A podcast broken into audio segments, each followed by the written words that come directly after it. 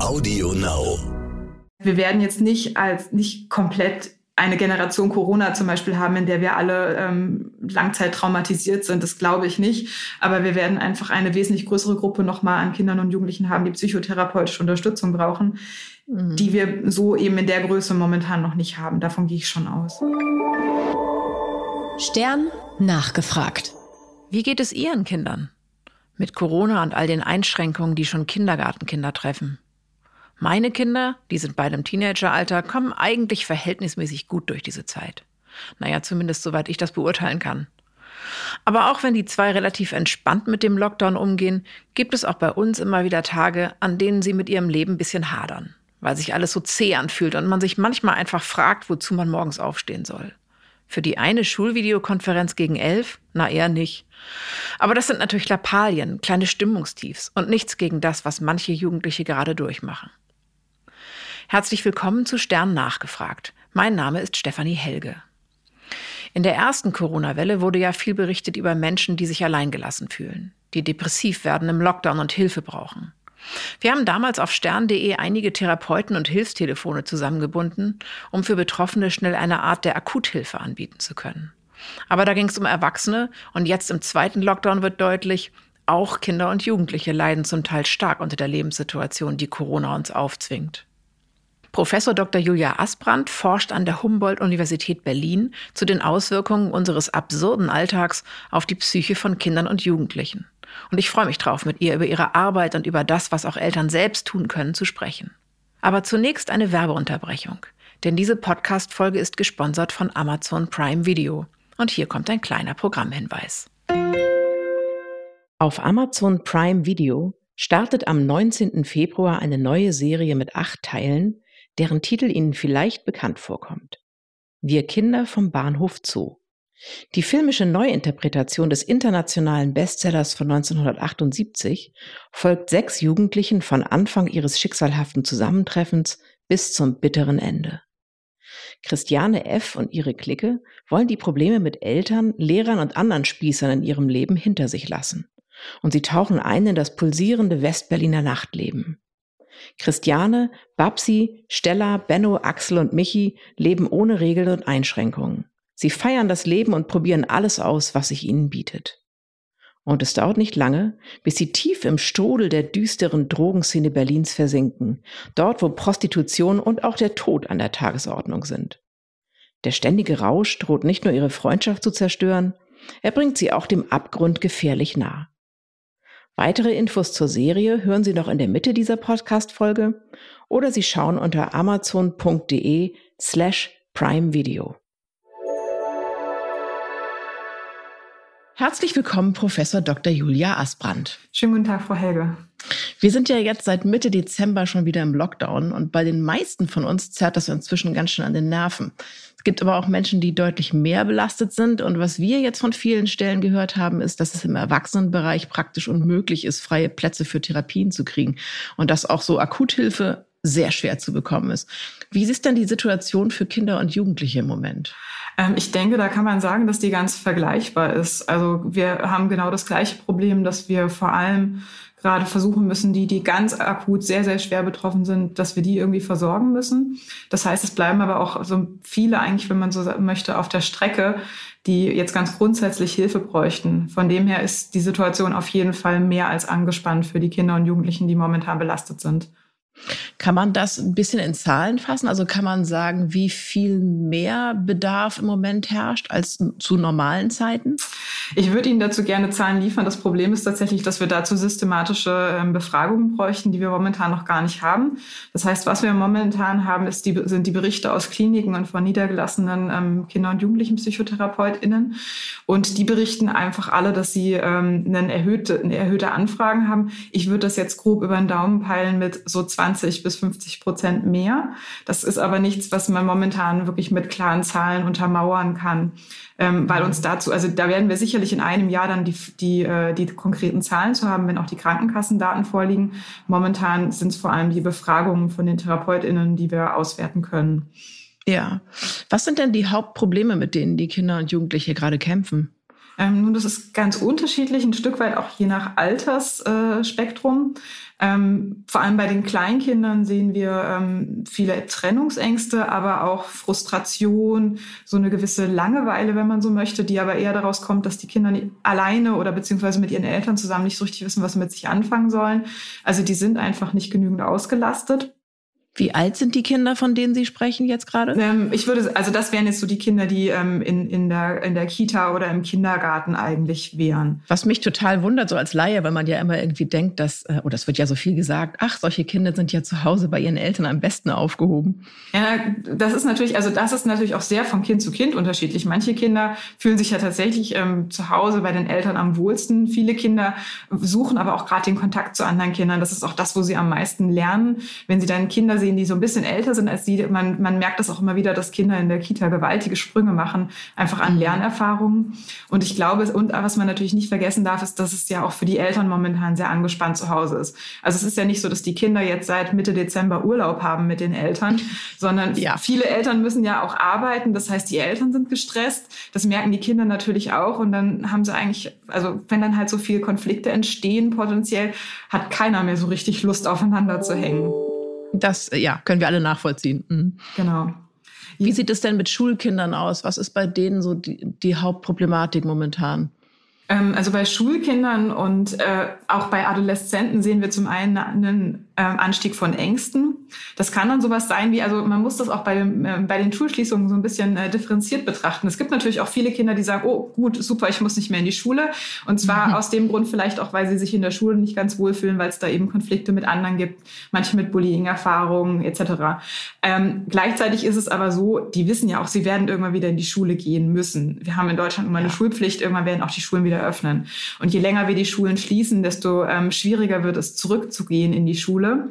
Und gleichzeitig ist es natürlich auch so, nicht nur die sozialen Erfahrungen in der Schule sind etwas, was potenziell Angst machen kann, sondern natürlich auch Leistungserwartungen. Und viele merken jetzt halt auch, sie kommen vielleicht nicht so gut mit, weil sie zu Hause zwar schon im Optimalfall Unterstützung von den Lehrern und Lehrerinnen bekommen, aber eben nicht so viel, wie sie es in der Schule bekommen würden. Ja. Und da ist dann natürlich zum Beispiel bei denen, die am Ende der Grundschule stehen, ähm, so die Frage, oh Gott, schaffe ich das jetzt aufs Gymnasium? Ähm, bei den ähm, Älteren ist dann die Frage, schaffe ich das Abi? Äh, wie gut wird mein Abi? Mhm. Ähm, Kriege ich das hin, alles zu lernen, was ich brauche? Ähm, also das heißt, da haben wir einfach eine gewaltige Häufung erstmal an Ängsten. Und zum anderen sehen wir gerade auch im Jugendalter einen Anstieg an Depressionen, also ein sehr rückzügliches Verhalten, dass die eben zu Hause hängen. Und für Eltern sieht das zum Teil, glaube ich, manchmal so aus wie, mein Kind hat keinen Bock. Ähm, die sind einfach gelangweilt. Genau, so. genau. Und aber mhm. tatsächlich ist es halt, kann da einfach auch eine, eine depressive Symptomatik dahinter stecken, wenn man eben keinen Antrieb hat, was zu tun und auch nicht so richtig eine Struktur im Alltag, nicht so richtig einen Sinn sieht. Und was dann noch dazu kommt, sind ähm, Essstörungen und Suchterkrankungen, ähm, weil man eben ja auch, man hat zum einen natürlich auch mehr die Möglichkeit, äh, auch zum Beispiel unter der Woche ähm, abends nochmal äh, einen Joint zu rauchen oder sowas. Ähm, das ist natürlich auch ein wirklich, wirklich problematisches Verhalten. Das wäre was, was sie vielleicht sonst nicht gemacht hätten, wenn sie wüssten, dass sie am nächsten Morgen um acht wieder in der Schule sein müssen. Mhm. Also ist tatsächlich ähm, die, die fehlende Schule, die Struktur gibt ähm, und auch ja, bestimmte Regeln vorgibt, ist das tatsächlich ein großes Problem. Genau, also ich würde sagen, es ist natürlich, es ist zum einen die Schule, die fehlt und die Struktur, die damit fehlt. Es sind aber vor allem eben auch die sozialen Kontakte also mal andere Menschen zu sehen als die Eltern, äh, die sozialen äh, Kontakte mit Gleichaltrigen, aber auch mit äh, Lehrern und Lehrerinnen und natürlich auch die vielen, äh, gerade im Jugendalter, die fehlenden Freizeitangebote. Da gehört es ja mhm. eigentlich schon auch da, dazu, dass man eben draußen die Welt entdeckt, ähm, außerhalb des Elternhauses, ähm, sich verabredet ins Kino geht, ähm, auch ein Stück weit rumhängt und einfach eben Sachen ausprobiert. Und das sind alles Dinge, die momentan nicht möglich sind, weil man eben dazu gezwungen ist, zu Hause zu sein. Wie wichtig ist es denn, dass sich Kinder und Jugendliche so als Mensch äh, mit anderen Gleichaltrigen wahrnehmen? Ähm, ich würde sagen, es ist ganz entscheidend für die Identitätsentwicklung, ähm, dafür auch so ein bisschen rauszufinden, was mag ich denn eigentlich in meinem Leben? Wer bin ich? Mhm. Was habe ich für Interessen? Wo sind die Interessen vielleicht ähnlich zu den Eltern, aber wo vielleicht auch direkt diametral? Ähm, genau, also deshalb, ich würde sagen, man kann das natürlich zu einem gewissen Grad, kann man es aufschieben. Also wenn das mal eine Zeit lang nicht möglich ist, ist das nicht so schlimm. Man kann das auch zu einem gewissen Teil in den digitalen Raum verlagern und was weiß ich, zum Beispiel bestimmte Filme gucken, die äh, jetzt vielleicht von den Eltern nicht unbedingt äh, ähm, für gut befunden werden oder sowas. Aber es fehlt natürlich einfach ein ganz großer Möglichkeitsraum, den man sonst außerhalb der Familie hätte und dem, auf den man jetzt einfach nicht zugreifen kann. Mhm. Ist es so, dass äh, viele Probleme, die Kinder und Jugendliche jetzt haben, neue Probleme sind? Also gerade wo Sie zum Beispiel das Thema Essstörungen ansprachen, äh, könnte ich mir jetzt als Laie vorstellen, dass viele der Probleme schon angelegt waren und jetzt vielleicht irgendwie verstärkt werden. Ist das so? Ähm, ja, also da muss man, es gibt so zwei Gruppen. Es gibt zum einen die Gruppe ähm, an Jugendlichen und auch an Kindern, die schon vorher belastet waren und die jetzt durch die Einschränkungen noch belasteter werden. Ähm, mhm. Also die einfach, wo man einfach dann sieht, dass die jetzt entweder zurückfallen in die Symptomatik oder wo die Symptomatik an sich stärker wird. Wir sehen aber auch eine Gruppe an neu erkrankten Kindern und Jugendlichen, ähm, bei denen das vielleicht vorher schon so ein, ich nenne es mal ein subklinisches Thema war, also etwas, was noch nicht wirklich Probleme bereitet hat. Und ja. aber ähm, jetzt eben wirklich zu einem Problem geworden ist und ähm, wo man vorher vielleicht auch gar nicht gedacht, äh, wo das vorher eigentlich auch gar nicht so gewesen wäre, dass das langfristig zu einem Problem wird. Hm. Es ist ja auch ein Stück weit so, dass selbst Erwachsene irgendwie im Moment das Gefühl haben, sie sind so ein bisschen hilflos dieser Corona-Situation ausgeliefert. Man kann ja nicht so richtig was machen. Mhm. Man kann ja, äh, hat das ja im Grunde nicht im Griff, wie sich das Virus entwickelt. Ich könnte mir vorstellen, dass es für Kinder und Jugendliche fast noch schlimmer ist, weil die sich ja ohnehin oft wahrscheinlich fühlen, als ob sie gar nicht so richtig in der Hand haben, was mit ihnen geschieht. Ja, das, das Thema Kontrolle ist tatsächlich ein ganz zentrales und ich glaube, ähm, also was Kontrollverlust ist, das haben, haben wir jetzt als Gesellschaft alle gemerkt. Ähm, es hat keiner so richtig eine Ahnung, wie lange geht es noch. Also wir haben alle Modelle, aber ähm, wir, haben alle Schwierigkeiten vorherzusagen, wie lange wird es noch so bleiben, wie es momentan ist. Und mhm. ähm, das ist sicherlich auch ein Thema für ähm, für Jugendliche, ähm, wo es ja auch dann ein Stück, ein Stück weit darum geht, zu rebellieren und die Kontrolle über das eigene Leben zu übernehmen. Ähm, mhm. Dinge zu machen, die die Eltern nicht sagen, die sind, die sind jetzt so, sondern sich eigene, wenn auch manchmal seltsame Wege zu suchen. Genau. Und ob das jetzt, ähm, ob genau das jetzt das große Thema momentan ist, das kann ich tatsächlich nicht sagen.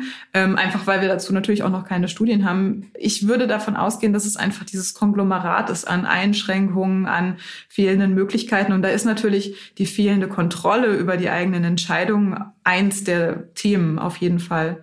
Hm. Haben Sie das Gefühl, dass die Auswirkungen auf Kinder und Jugendliche so ein bisschen unterschätzt wurden? Denn wenn ich mich jetzt erinnere, zum Beispiel an den ersten Lockdown und alles, was danach diskutiert wurde, ging es nicht so wahnsinnig viel darum, wie sich Kinder und Jugendliche fühlen. Ja, ja, also ähm, ich muss das ehrlich sagen, aber gut, äh, ich habe ich hab vor einem Jahr, als das losging, habe ich mir schon gedacht, oh mein Gott, was, was passiert hier und was machen wir langfristig mit uns als Gesellschaft, ohne da direkt in Panik verfallen zu wollen. Ähm, und äh, das war auch sicherlich einer der Gründe, ähm, weshalb ähm, ich sofort auch auf Kollegen und Kolleginnen zugegangen sind und überlegt habe, was können wir eigentlich machen. Ich denke mal, vor einem Jahr oder eben letztes Jahr beim ersten Lockdown, wir waren alle so ein bisschen in einem Krisenmodus. Und ja. da ist das schon auch in Ordnung, dass man erstmal guckt.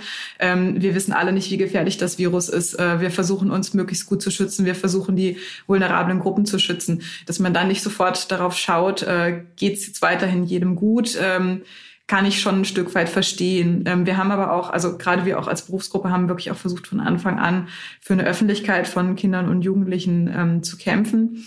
Und ich denke schon auch, dass das verhältnismäßig spät passiert ist, dass Kinder und Jugendliche in den Fokus gerückt wurden. Mhm. Ähm, und äh, dementsprechend, also es war schon, also aus, aus, äh, aus der psychologischen Perspektive, es war schon ein Stück weit absehbar, dass das jetzt nicht unbedingt optimal ist langfristig. Gleichzeitig ist es natürlich auf einer politischen Ebene auch nochmal eine ganz andere Entscheidung, weil ja hier verschiedene ähm, Bereiche einfach gegeneinander abgewogen werden müssen. Total, ja. Also man hätte es früher mit berücksichtigen können und sollen. Ähm, ich weiß nicht, inwiefern es tatsächlich zu anderen Entscheidungen geführt hätte. Das ist dann nochmal eine andere Frage. Sie haben ja im Sommer äh, äh, unter anderem das, also mit jemandem anderen auch zusammen noch das Programm Stressfrei Leben nach Corona ins Leben gerufen. Können Sie ganz kurz erzählen, was das ist und was Sie da machen? Genau, das war eben eine der ersten Initiativen, dass ich auf meine Kollegin Ulrike Lügen zugegangen bin und gesagt habe, wir müssen was tun.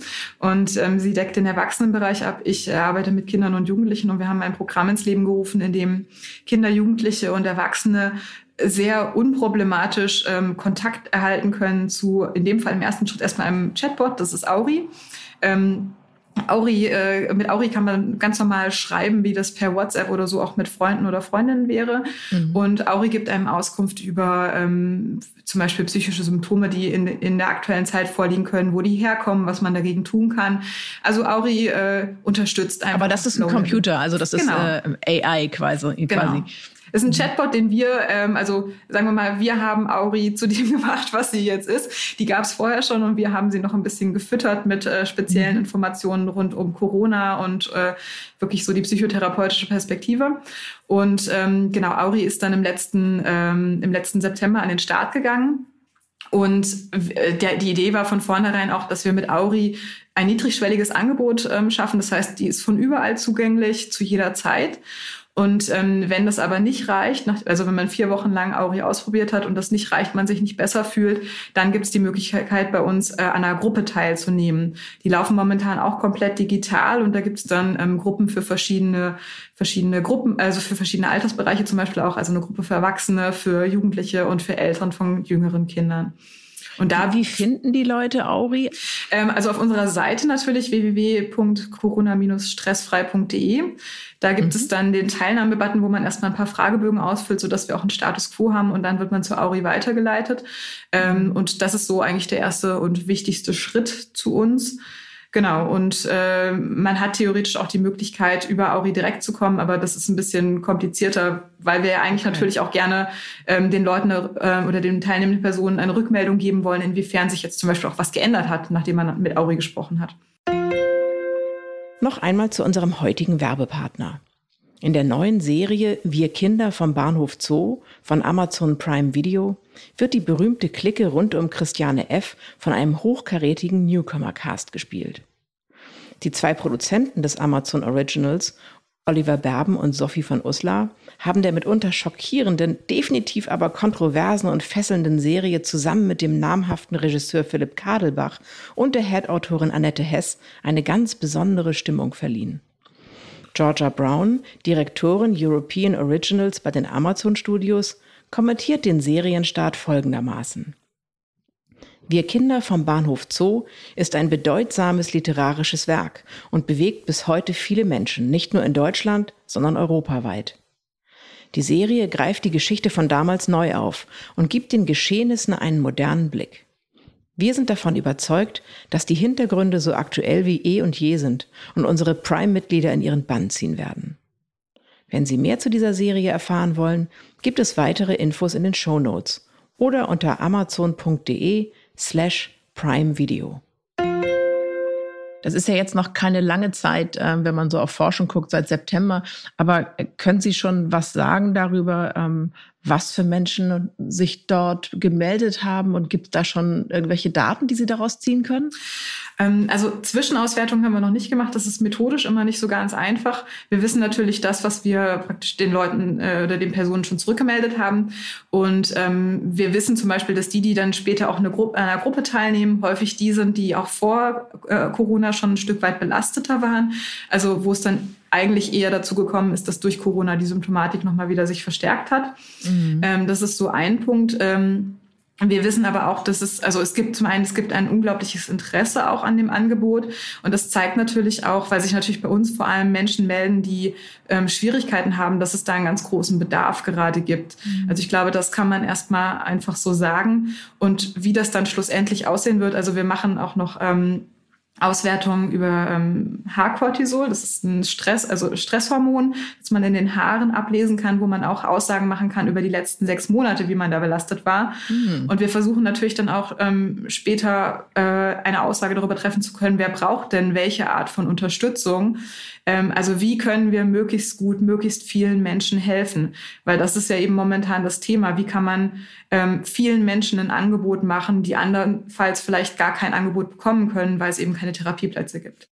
Ich denke auch, dass es für Kinder und Jugendliche noch schwieriger ist, weil die in der Regel gar nicht wissen, wo sie sich Hilfe holen sollen, wenn sie vielleicht jetzt nicht gerade zu den Eltern gehen möchten.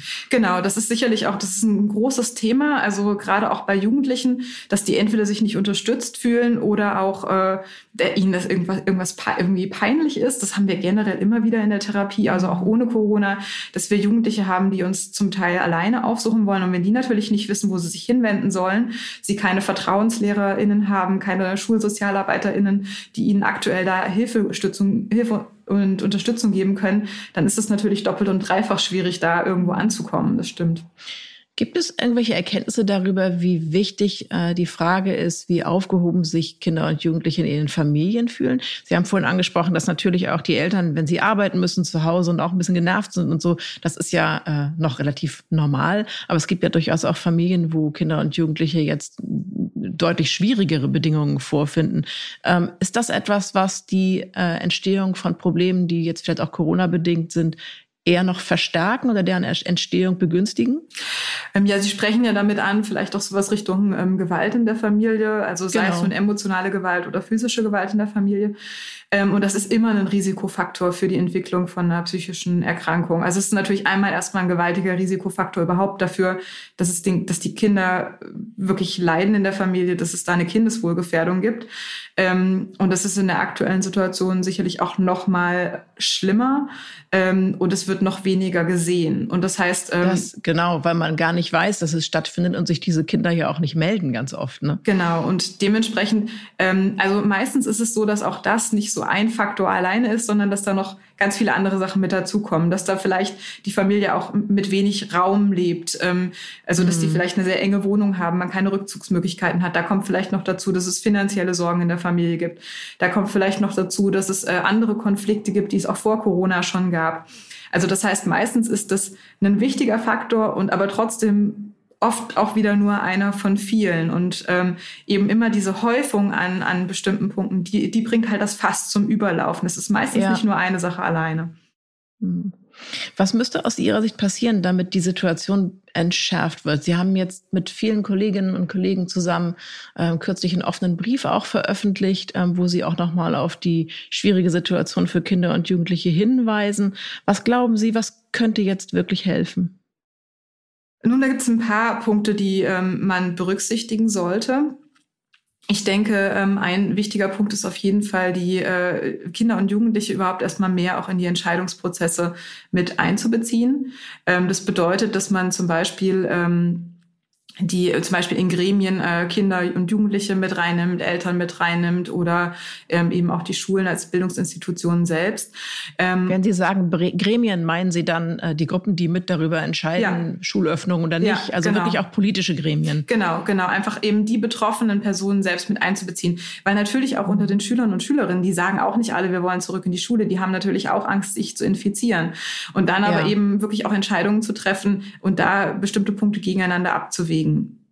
Ähm, mhm. das wäre so einer der zentralen Punkte. Ähm, generell ist es so, dass wir einfach, äh, wir würden jetzt auch, wir möchten auch als äh, Kinder- und Jugendlichen PsychotherapeutInnen nicht, dass die Schulen einfach wieder geöffnet werden und wir alle Hygienekonzepte in den Wind äh, schreiben, sondern Natürlich nicht. genau, sondern dass man, dass man aber ähm, das ein Stück weit mitbedenkt, wie es den Kindern und Jugendlichen geht, ähm, auch psychosoziale Hilfsangebote wieder mehr zu stärken. Da musste extrem viel schließen im letzten Jahr, auch zum Teil nur zeitweise und das ist einfach schwierig an die Kinder und Jugendlichen Jugendlichen ranzukommen, denen überhaupt Unterstützungsangebote zu geben. Und ein Punkt ist sicherlich auch, mit den Kindern äh, und Jugendlichen selbst dann ähm, dann wieder mehr in Kontakt treten zu können. Eben, Sie hatten es ja auch schon angesprochen, die wissen oft nicht, wo sie sich hinwenden sollen. Also ja. da mehr Information zu schaffen, ähm, schlussendlich einfach wieder ähm, das in den Blick zu rücken, dass es eben bei einer Schulschließung nicht nur um Bildung geht, sondern es geht um wesentlich mehr. Es geht um psychische Gesundheit, es geht um die körperliche Gesundheit, wenn wir uns den Bereich der, der Gewalt anschauen. Es geht um einfach einen sozialen Austausch und Entwicklung. Und das ist was, was man gerne bei Schulen vergisst, ähm, dass man die als reine Bildungsinstitution sieht. Ja, das stimmt. Was natürlich auch der primäre Auftrag ist, aber sie hat eben noch so viel mehr. Und das kann man, ich glaube, es ist, ist Wahnsinn, was im letzten Jahr digital geschafft wurde, aber es ist eben nicht, es kann eben nicht alles abgepuffert werden.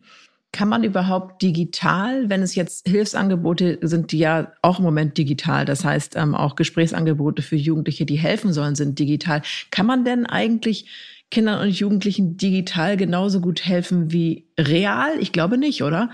Nun, ähm, es ist so, dass wir tatsächlich ähm, in unserem Fachbereich, also in der, in der Kinder- und Jugendlichenpsychotherapie, wurde auch im letzten Jahr ad hoc alles auf Online-Angebote umgestellt oder sehr viel. Ich glaube, wir sind so mhm. bei 80 bis 90 Prozent Videotherapien.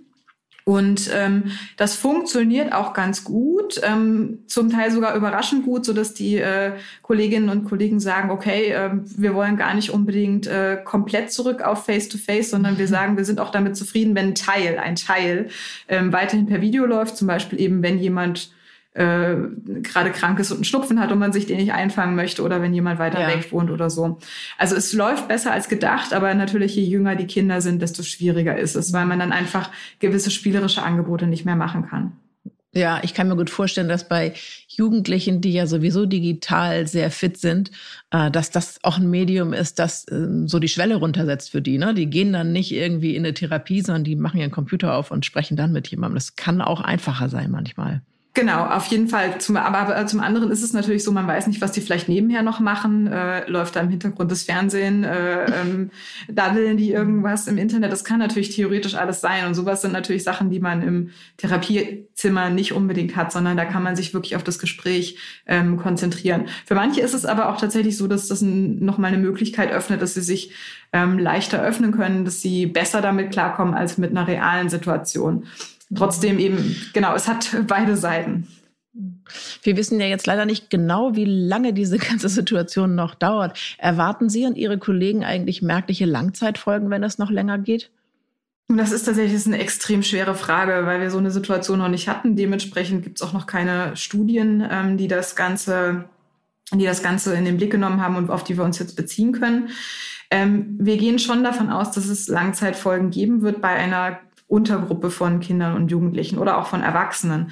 Das heißt, wir gehen davon aus, dass die, äh, dass es eine Gruppe gibt, die langzeit belastet sein wird und die eine Psychotherapie braucht, bei denen einfach Corona dazu geführt hat, dass sich eine Störung verfestigt hat.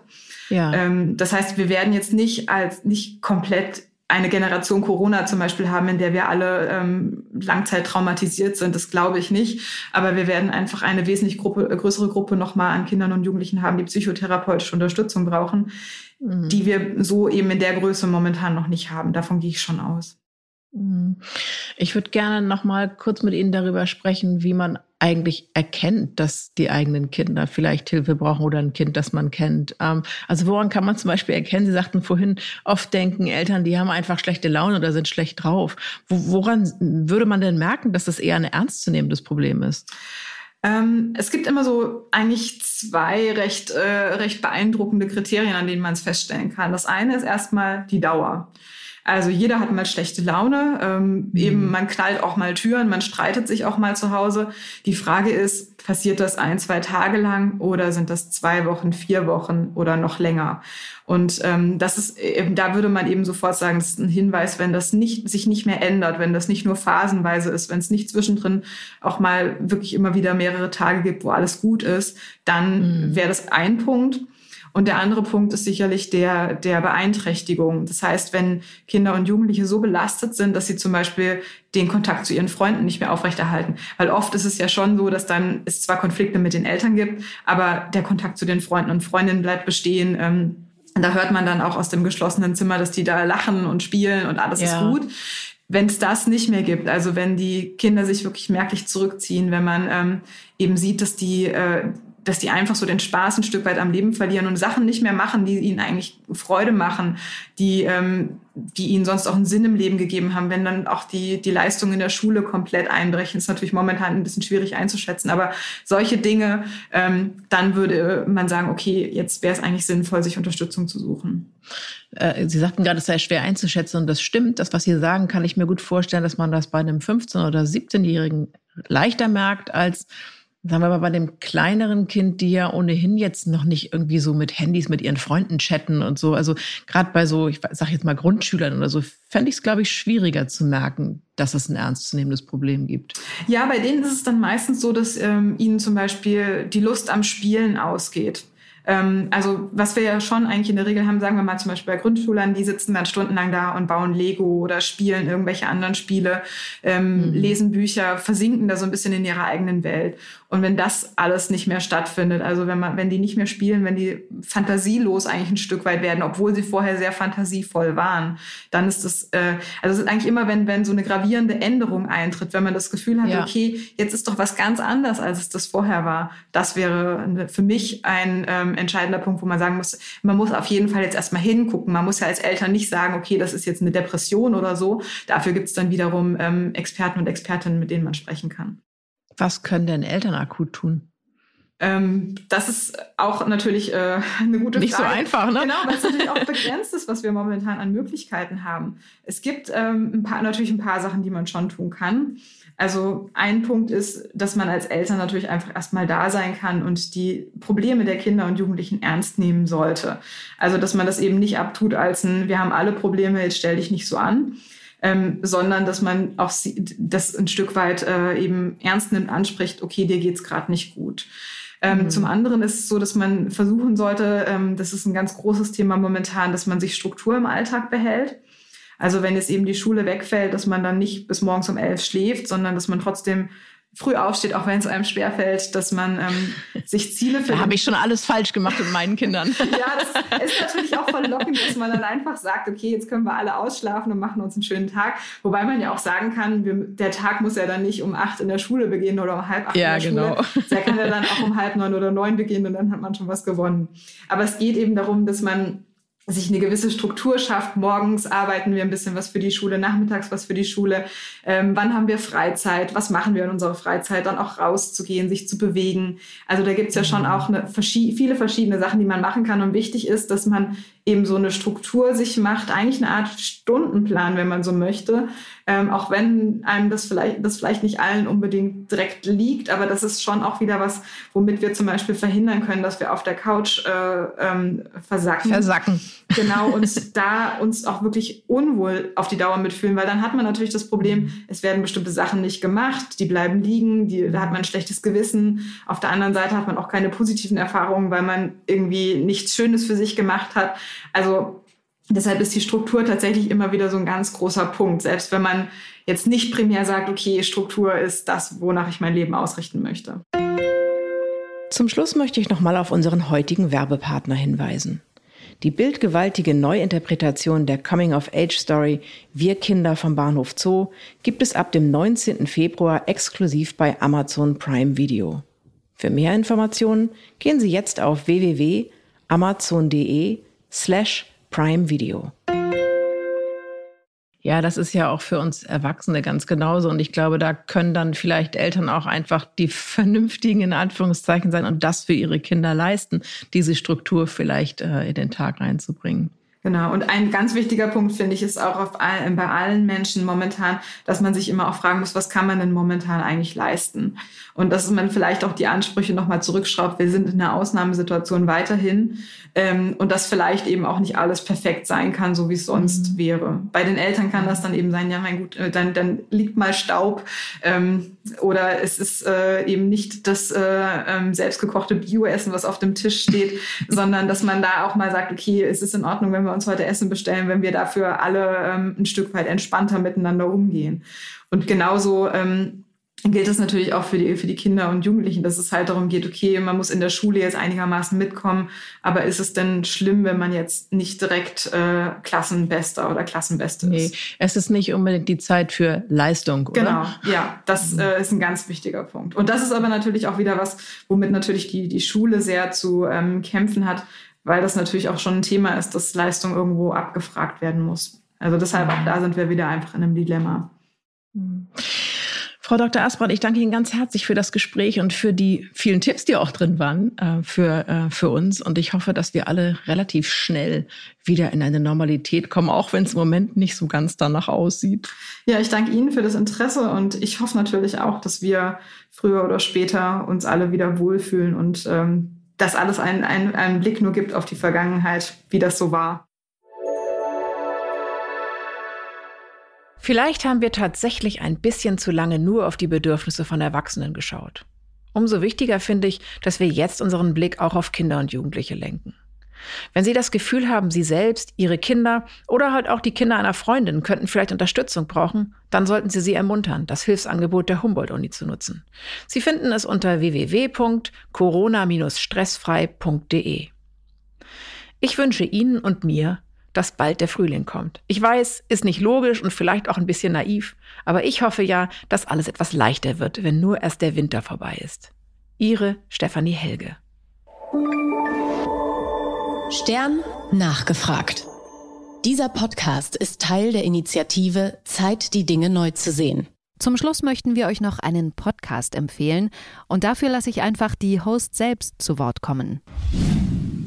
Hallo, ich bin Laura Reichert von der Penguin Random House Verlagsgruppe. In unserem Podcast Penguin lädt ein, Autoren erzählen Geschichten, treffen wir spannende Autorinnen und Autoren und Insider aus der Welt hinter den Büchern. Habt ihr schon mal darüber nachgedacht, wie klimaneutrale Buchproduktion funktioniert? Und wie haucht ein Hörbuchsprecher den Protagonisten ihr Leben ein? Was umtreibt und inspiriert unsere Bestseller-Autorinnen und Autoren von Bas Kast und Dirk Steffens bis zu Andrea Wulff? Darüber sprechen wir bei Penguin lädt ein, Autoren erzählen Geschichten. Hört doch mal rein auf Audio Now und überall, wo es Podcasts gibt. Audio Now.